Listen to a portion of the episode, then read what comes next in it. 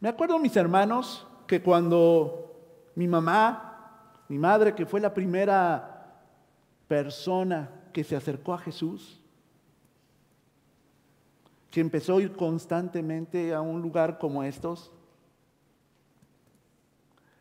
y que nos llevaba, éramos niños pequeños, no teníamos otra opción, y ella no nos podía dejar sola, solos en casa, así que nos llevaba. Y lo que veíamos, hermanos, específicamente en ese lugar, no quería decir, ni quiero decir que sea mucho mejor o que ahí sí se manifestaba Dios, ¿verdad? Más que en otros lugares, no.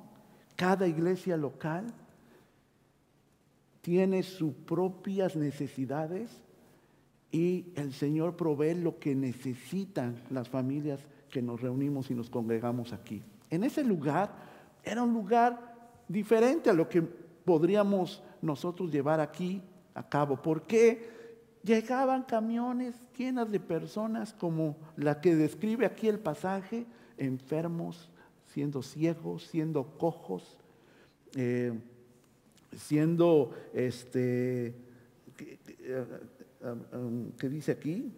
toda la cantidad de cosas difíciles de personas eh, eh, con enfermedades deshabilitadas.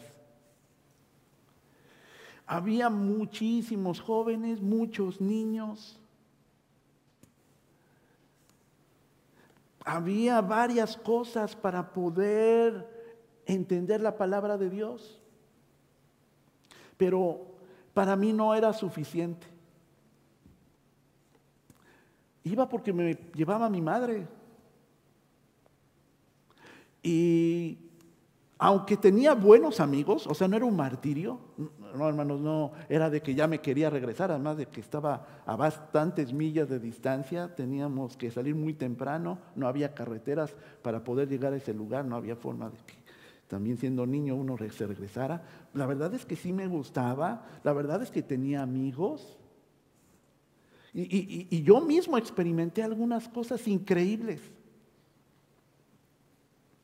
Me acuerdo que cuando empezamos ya a congregarnos orando por una iglesia que ya estuviera cerca de nuestra casa, para que pudiéramos ir, transportarnos de manera fácil como adolescentes, eh, teníamos un año que ya no íbamos a esta iglesia que estaba lejana y pues algo que yo quería, hermanos, era mi anhelo, era aprender a tocar la guitarra.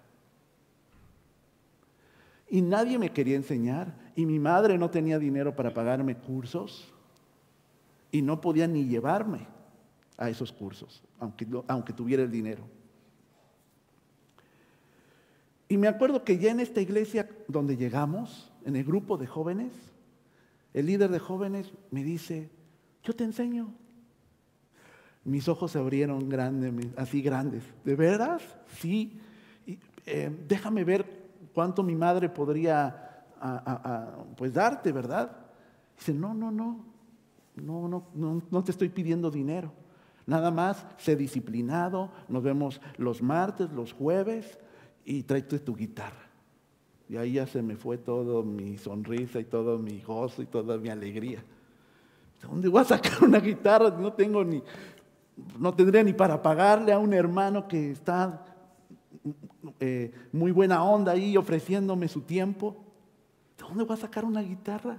Ni allá en México decimos que las, eh, se, conoce que las guitarras más baratas son las de Paracho, las de Michoacán, el pueblito de Paracho. Son muy económicas, de, guerra, de batalla. Pero yo no tenía esperanza, hermanos, así que lo dejé. Ah, pero la verdad no me acuerdo, fue muchos, hace muchos años, pero no debe haber pasado mucho tiempo cuando recibí una llamada de esos teléfonos de disco. a lo mejor muchos de ustedes se acuerdan, aunque la mayoría son muy jóvenes. Y contesté, y era mi amigo Alejandro, el líder de jóvenes de aquella iglesia de mi madre, que me dijo, mira, yo estaba orando, Adolfo, estaba haciendo mi devocional hoy en la mañana y sentí el impulso de marcarte y ofrecerte una guitarra. Hermanos, yo, si, había alguien muy crítico de las cosas de Dios, era yo cuando era adolescente y joven. Y que me esté pasando eso ahí en el teléfono, no sabía cómo tomarlo. Probablemente mi mamá le habló a Alejandro y le dijo que necesitaba una, una, guitarra y entonces él me habló, pero no había manera. Mi madre no tenía ni idea, bueno, ni tenía tiempo. Ella trabajaba de demostradora en las tiendas departamentales vendiendo perfumes como Macy y todo eso. Estaba ahí todo el día. Yo me quedé en shock. Dice, ah, eso sí, tienes que venir por él en el metro, o sea, en el sistema de transporte colectivo, que estaba a una hora de mi casa.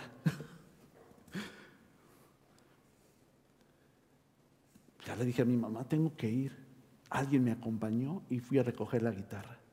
Y no creo que era una guitarra, hermanos, como las que, gracias a Dios, el Señor me ha provisto. Era una guitarra, hermanos, muy bonita, sonaba muy bien, pero las cuerdas estaban separadas. Hermanos, mis, dedos eran musculosos, terminaron siendo así como si fueran con un fortachones, porque tenía que apretar fuerte y tomar vuelo para que sonara esa guitarra. Pero aún así no fue suficiente para mi fe. Seguía rebelde, seguía necio. Fue después de unos años más donde el Señor sensibilizó mi corazón y, descubrí esa gran necesidad que tenía de Él para escuchar su palabra, para querer aprender de Él.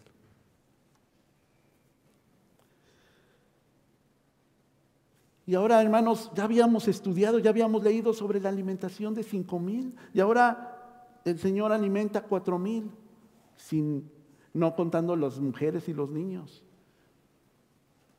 ¿Qué tendrá de diferente este milagro al otro? Bueno, aquí Jesús se fue a otra parte de Jerusalén, por el río, en la parte norte de Judea, Galilea donde había una ciudad que se llamaba Decápolis, es decir, había diez ciudades. Y la mayoría de ellos era gente extranjera que vivía en Judea.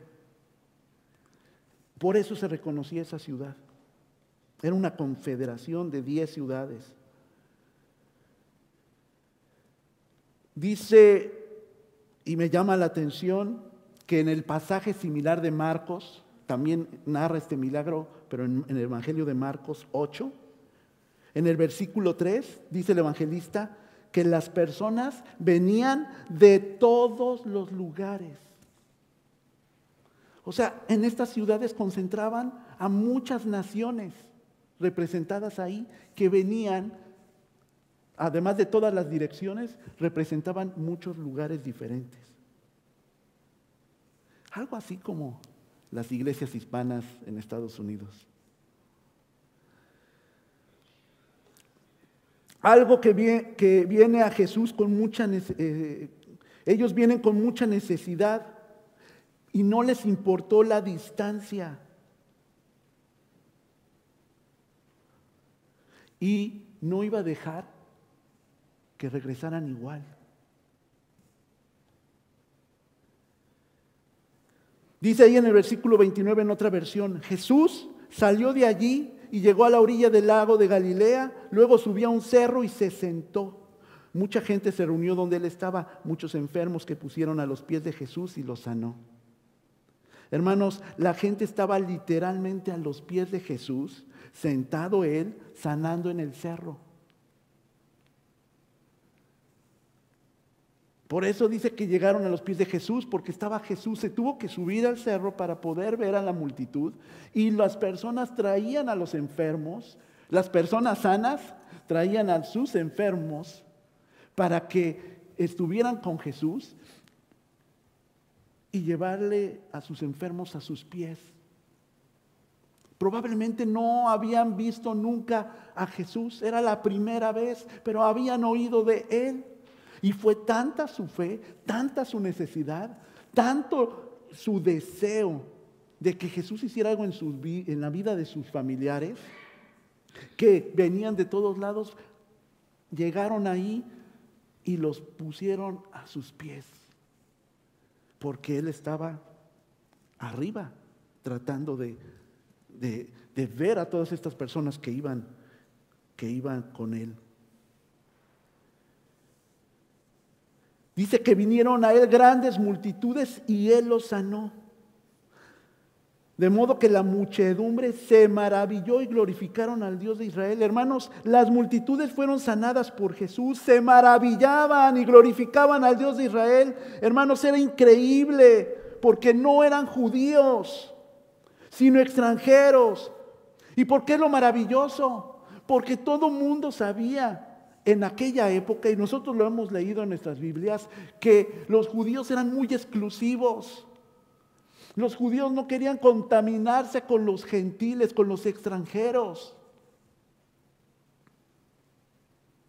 Por eso se lavaban las manos y hacían tantos ritos y tradiciones y tantas situaciones exclusivas.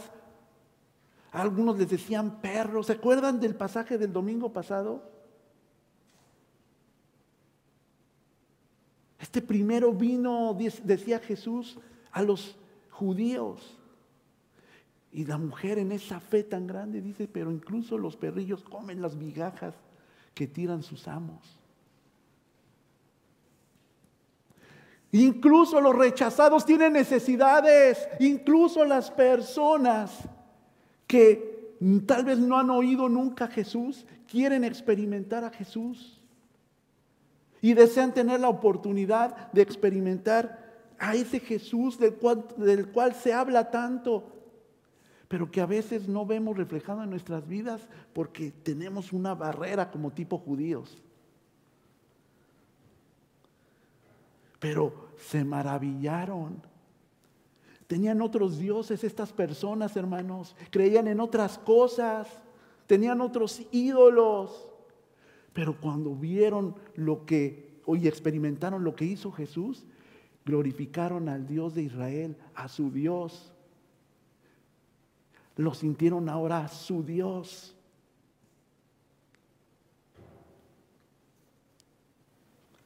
Eran miles de personas sanas que traían consigo personas enfermas. Pero dice este pasaje que Él los sanó a todos. Por eso su asombro, reconocimiento y alabanza al Dios de Israel, ya que eran personas que tenían esos otros dioses. Los sanó incluso de su idolatría a los sanos.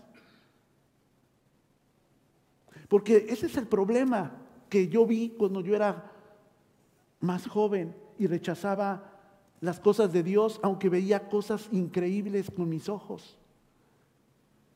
Que yo me sentía sano que yo me sentía que no necesitaba a Dios hasta que lo necesité, hasta que había un vacío en mi corazón, hasta que vi que no era suficiente lo que yo sabía, lo que yo hacía y cómo podía enfrentar las cosas, mi experiencia. Pero a todos los sanó, a todos los que fueron a todos los que estaban ahí. Otra versión dice, ¡qué espectáculo! Los que hasta entonces no podían pronunciar ni una palabra, hablaban emocionados. Los miembros inútiles de su cuerpo, de los lisiados, eran restaurados. Los cojos caminaban y saltaban, dice esta versión, mientras que los ciegos, maravillados, contemplaban por primera vez el mundo. La otra vez estaba viendo un video de una persona sorda que con los aparatos de la tecnología que tenemos ahora, escuchó por primera vez. La reacción de este tipo de personas, hermanos, es increíble. Porque nosotros estamos acostumbrados a oír, ¿verdad? Pero las personas que nunca habían oído a su esposo, a su esposa, a su hijo, a su hija. Los que no veían, pero ya no digo de vista, hermanos, los que son daltónicos, que no aprecian los colores y ven por primera vez con unos lentes eh, especiales los colores, de veras, hermanos, es como para llorar. Al ver su reacción, hermanos, Dios ha hecho grandes cosas en nuestra vida. He tenido la bendición en los diferentes grupos de la iglesia, sean mujeres, sean hombres, sean reuniones juntas, sean en reunión de testimonios, en oración, como Dios hace cosas increíbles, pero hemos perdido la capacidad de asombrarnos, porque pensamos y tenemos todo, pero cuando nos hace falta, cuando necesitamos, porque por nuestras propias decisiones hemos perdido la paz, y ya no otras, ya no hablo de otras cosas. Y cuando la recuperamos nos asombramos. Porque no lo teníamos o lo habíamos perdido. Hermanos, era un espectáculo hermoso. Ver a personas que no caminaban desde que nacieron, pero que están andando y saltando. Su brazo no servía para nada. No podía agarrar nada, un lápiz, menos un vaso. Pero ahora era fuerte. Se incorporaba su mano para poder hacer lo que nosotros es lo más natural y lo más fácil. Porque la gente estaba asombrada y alababa a Dios. A veces leemos lo que Jesús hacía cuando realizaba un milagro y no entendemos lo que estaba sucediendo, mis hermanos.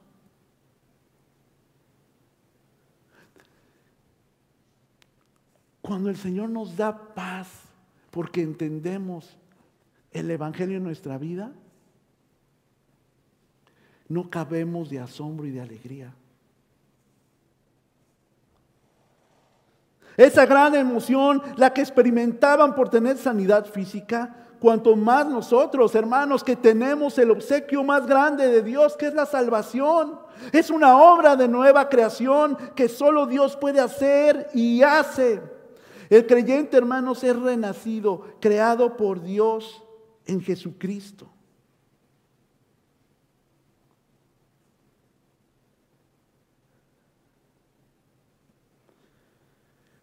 Tenemos el regalo de la salvación, mis hermanos. No me tengo miedo a morir porque sé qué es lo que me espera.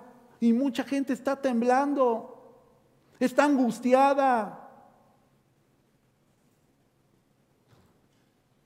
Mucha gente no sabe de dónde agarrarse, no sabe en qué confiar. Estábamos el día de ayer en la reunión de los hombres viendo la experiencia del el ladrón de la derecha. Él sabía por qué iba, estaba condenado en la cruz, por qué iba a morir en algunas cuantas horas, por todos los delitos que había cometido, pero se encontró a Jesús y le dijo, acuérdate de mí cuando estés en tu gloria. Y Jesús le hace esa promesa, vas a estar hoy conmigo en el paraíso. Para él fue suficiente confiar en lo que Jesús estaba diciendo para sentir la paz que no sintió en toda su vida de criminal.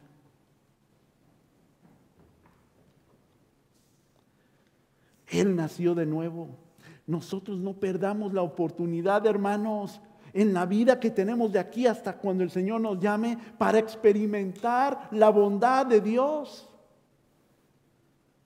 de ese nuevo nacimiento y de su salvación. Por eso, mis hermanos, Jesús es suficiente para toda la gente que desea ser sanada por Él. ¿Usted desea ser sanado por nuestro Señor Jesucristo? Hermanos, Jesús es suficiente también para toda la gente que necesita su compasión. El evangelista expresa en el versículo 32 que Jesús tuvo compasión de la gente. Tuvo compasión de la gente desde que empezó, hermanos, a recibir y a sanar por tres días a la muchedumbre. Después de tan largo tiempo ministerial, era clara la preocupación de Jesús. Y tristemente, tristemente en este pasaje, la compasión de los discípulos no era tal también como no la compartían. Otra vez, aunque ya habían visto un milagro, hermanos, la alimentación de los cinco mil, le vuelven a decir a Jesús, pero ¿de dónde vamos a sacar pan? Si estamos en un lugar despoblado. ¿Cuántas experiencias necesitamos nosotros vivir para conocer a Jesús y depender de Él?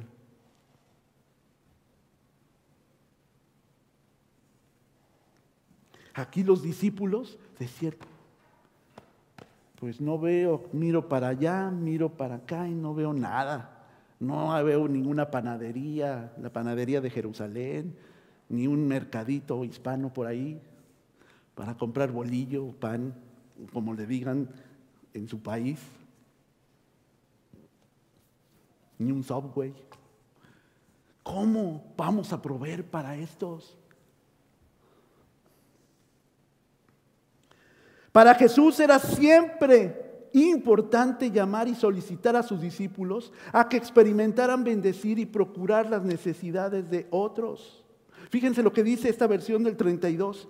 Entonces Jesús, llamando junto a él a sus discípulos, les dijo, tengo compasión de la multitud, porque hace ya tres días que están aquí, no tienen que comer y no quiero despedirlos sin comer, no sea que desfallezcan en el camino. Hace tres días que las multitudes estaban experimentando sanidad física que ofrecía Jesús, pero ahora quería que experimentaran provisión espiritual para que no desfallecieran en el camino de regreso. Hermanos, cuando eh, este pobre de mi hija siempre la pongo de ejemplo. Pero pasa para todos, los que tenemos mucha y no hemos comido. Grumpy, ¿verdad? Enojados. Y hasta las personas más amables y de mejor humor se empiezan a desesperar, se empiezan a enojar. Ah, pero ¿qué tal ya cuando comieron? Así la hace mi hija, comiendo y disfrutando su comida.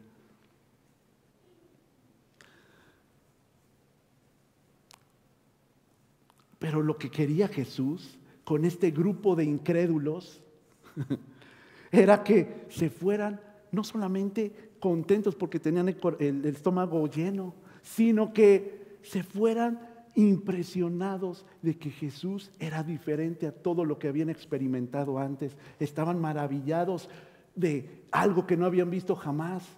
Los discípulos lo habían visto miles de veces y aún seguían dudando. Y desgraciadamente nos parecemos nosotros a estos discípulos que vemos y vemos milagro tras milagro, cosa maravillosa que hace Dios y seguimos diciendo, no hay de dónde Veo y veo, no busco dónde buscar un lugar para satisfacer. El problema, Jesús lo tenía resuelto ya, lo había hecho. No necesitaba más eh, una panadería, un lugar, ni ningún lugar, nada más necesitaba la materia prima y la disposición de los discípulos para distribuir. Él podía multiplicar y puede multiplicar nuestra fe si nosotros confiamos en Jesús y vamos a sus pies. Lo cantamos hace un momento o solamente se queda en un canto. ¿En dónde queremos permanecer? ¿En la duda? ¿En la incredulidad? ¿O en quien puede proveer? Pero Dios quiere usarte a ti, a ti, a ti, a ti para eso. No va a usar a nadie más para que la gente se maraville de que existe.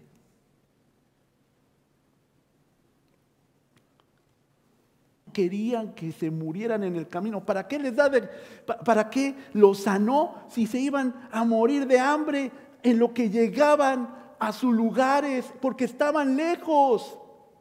No les importó recorrer millas y millas, lo que querían era que se sanara a sus enfermos. Y de paso Jesús les dio paz a ellos. Y quiere usar a sus discípulos para que les demos fe. Hermanos, yo no puedo entender por qué nos cuesta trabajo tener ese anhelo de conocer y de, y de, y de crecer en Cristo. Ayer uno de nuestros hermanos decía, yo no sé, pero yo tengo cada vez más ganas y más ganas de aprender de la palabra, de conocerle a Él. Ayer mismo para mí fue un testimonio, lo platico porque allí estuve, pero uno de ellos estaba enfermo le dolía su garganta, pero se vino protegido, se tomó su distancia y estuvo ahí. Un hermano más llegó poco más tarde, pero estuvo ahí, dijo, yo no me quiero perder el tema. Uno me habló, yo no, me, yo no quería perderme el día de ayer, pastor, pero se me juntó mucho trabajo, pero yo no voy a fallar. Otro más estuvo ahí, dijo, mis hermanos van a venir hambrientos y trajo un festín. Normalmente no lo hacemos porque no vamos ahí a desayunar, vamos a aprender la palabra de Dios.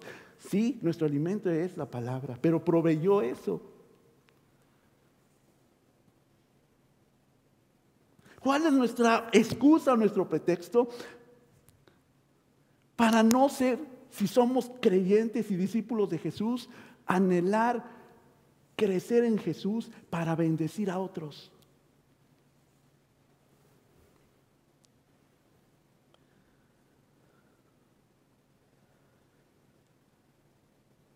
Dice otra versión, me da lástima toda esta gente, dijo Jesús en voz baja a sus discípulos.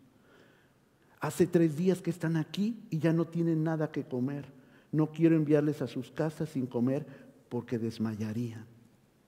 Muchas veces pensamos que el Jesús que creemos está lejano a nosotros y no está preocupado por las pruebas que estoy experimentando. La obra que quiere hacer mis hermanos Jesús en nuestra vida es completa y no quiere que muera en mi camino de fe no quiere que yo desfallezca. Pero si hermano, hermana, usted no está buscando el lugar, el espacio, queriendo aprender más de Dios, no está leyendo su Biblia en un año, pero tampoco quiere leerle a su hijo la Biblia bilingüe, si no está eh, buscando en oración siempre y teniéndolo como un hábito, Jesús le está proveyendo todos estos alimentos. Esto me encanta, hermanos, porque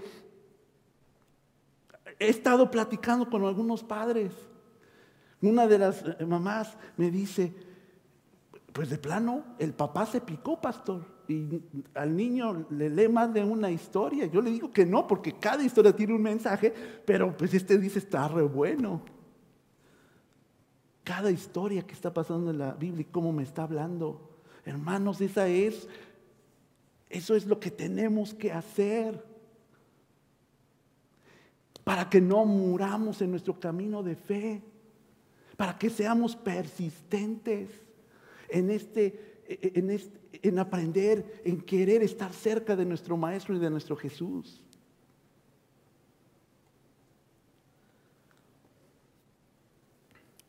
Dice esta versión en el 33. Y los discípulos le dijeron, ¿dónde podríamos conseguir en el desierto tantos panes para sacar a para saciar a una multitud tan grande. ¿Cuántos panes tienes? le preguntó Jesús. Y ellos respondieron siete y unos pocos pececillos. Hermanos, en el desierto no hay nada que uno humanamente pueda proveer. Ahí faltan incluso las fuerzas y llega la desesperanza cuando eh, están las pruebas, mis hermanos. Pero Jesús es el sacrificio perfecto, es esa comida que llena y que necesitamos en medio de circunstancias complicadas. Por eso recordamos cada mes que Jesús es suficiente para sus discípulos, para el mensaje que iban a entregar y también para nosotros.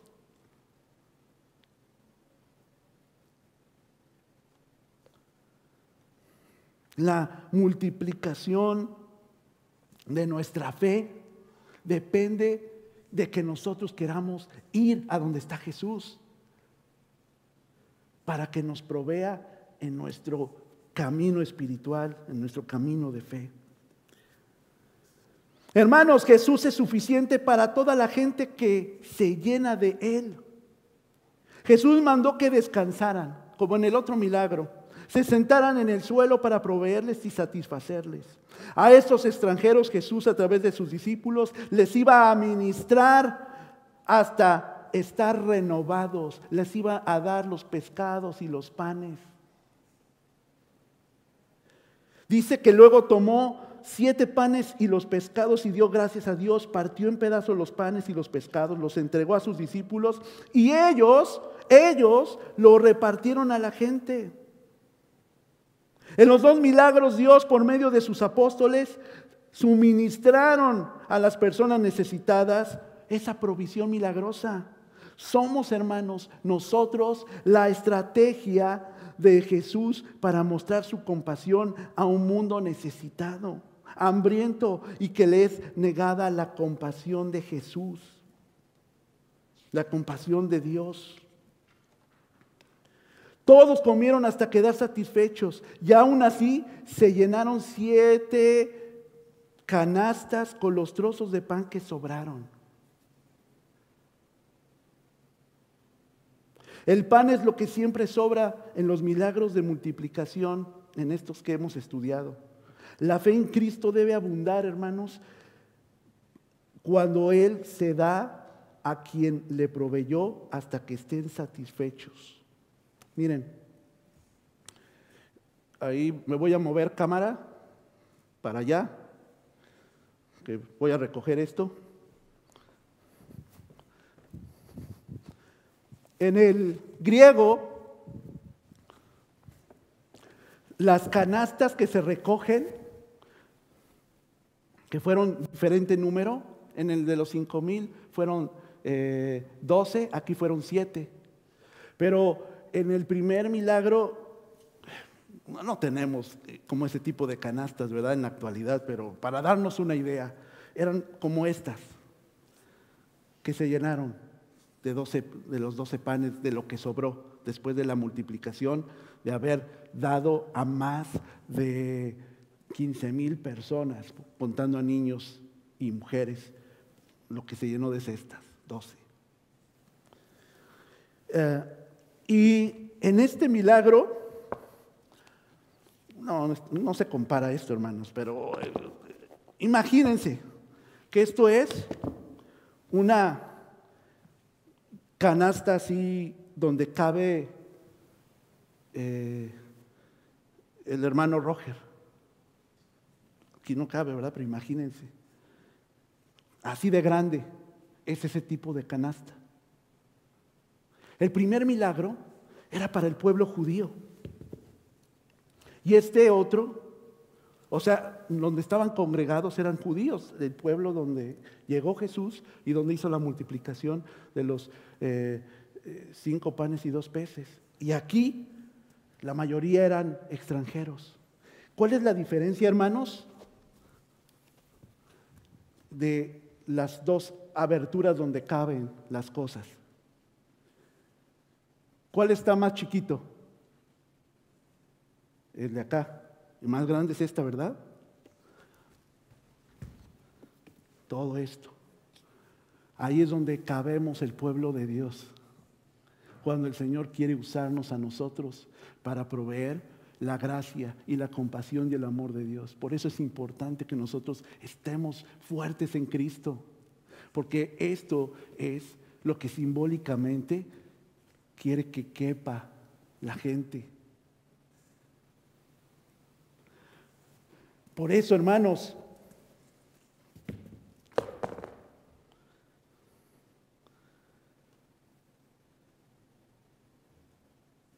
necesitamos estar dispuestos, disponibles a hacer ese brazo extendido de Dios de provisión.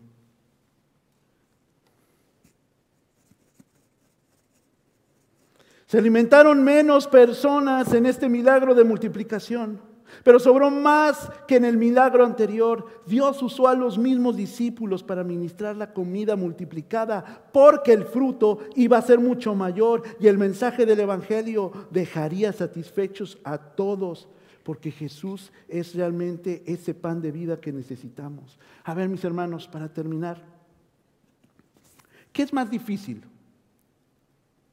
Sanar a una multitud de personas, porque eran, no había algunos, fueron con ese propósito la gente a llevar a sus enfermos para que todos esos que llevaron fueran sanados.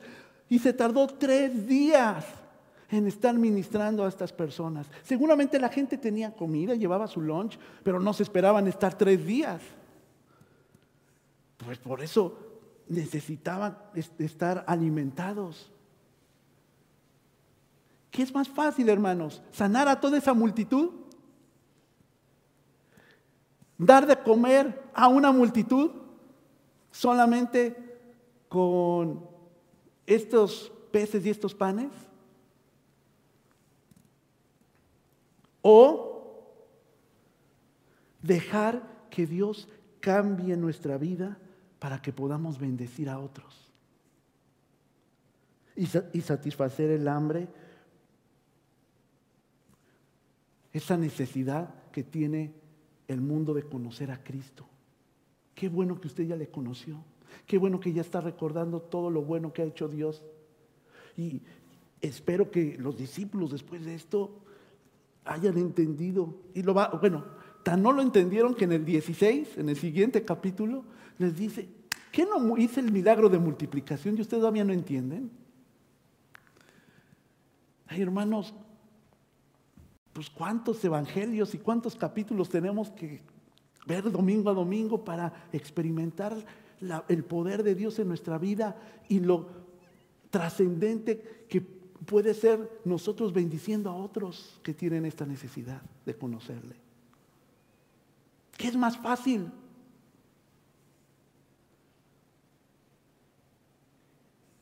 Pues a lo mejor terminando de aquí, voy a eh, ser testigo de algunos de ustedes o varios que multipliquen la comida o que sanen a enfermos o que a través de su vida y testimonio estén bendiciendo a otros.